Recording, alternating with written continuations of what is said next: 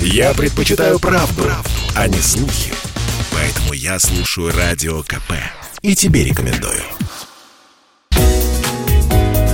Здоровый разговор.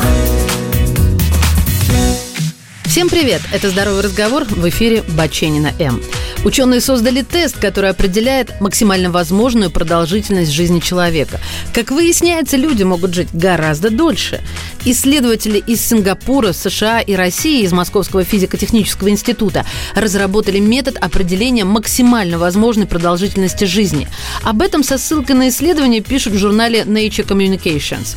Для этого метода применяется анализ крови, который позволяет определить так называемый комплексный показатель ДОСИ – Dynamic Organism State Indicator, то есть индикатор динамического состояния организма. Он опирается на биомаркеры фактического старения тела и служит показателем физиологической устойчивости организма.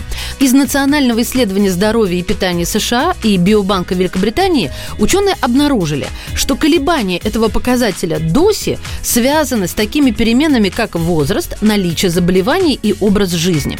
До нуля показатели ДОСИ опускаются в районе 120-150 лет. По версии авторов исследования, это и есть максимально возможная продолжительность жизни человека. Для сравнения, сейчас, если верить данным Всемирной организации здравоохранения, максимальная ожидаемая продолжительность жизни составляет около 83-84 лет. Такие показатели актуальны для Японии, Швейцарии и Южной Кореи. В России это 73 года. Но оказывается, считать старым того, кому много лет или кто много болеет, неправильно. Обращаясь к главному источнику народной мудрости Википедии, мы получаем в ответ «Старость – это период жизни от утраты способности к продолжению рода и до смерти».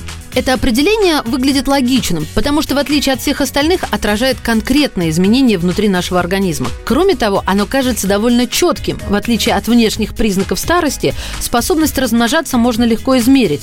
Правда, только у животных.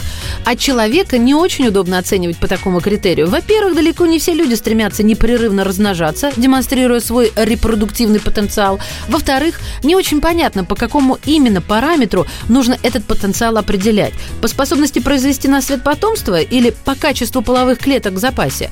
Современные репродуктивные технологии позволяют женщине выносить ребенка и произвести его на свет и в 50, и даже в 60 лет.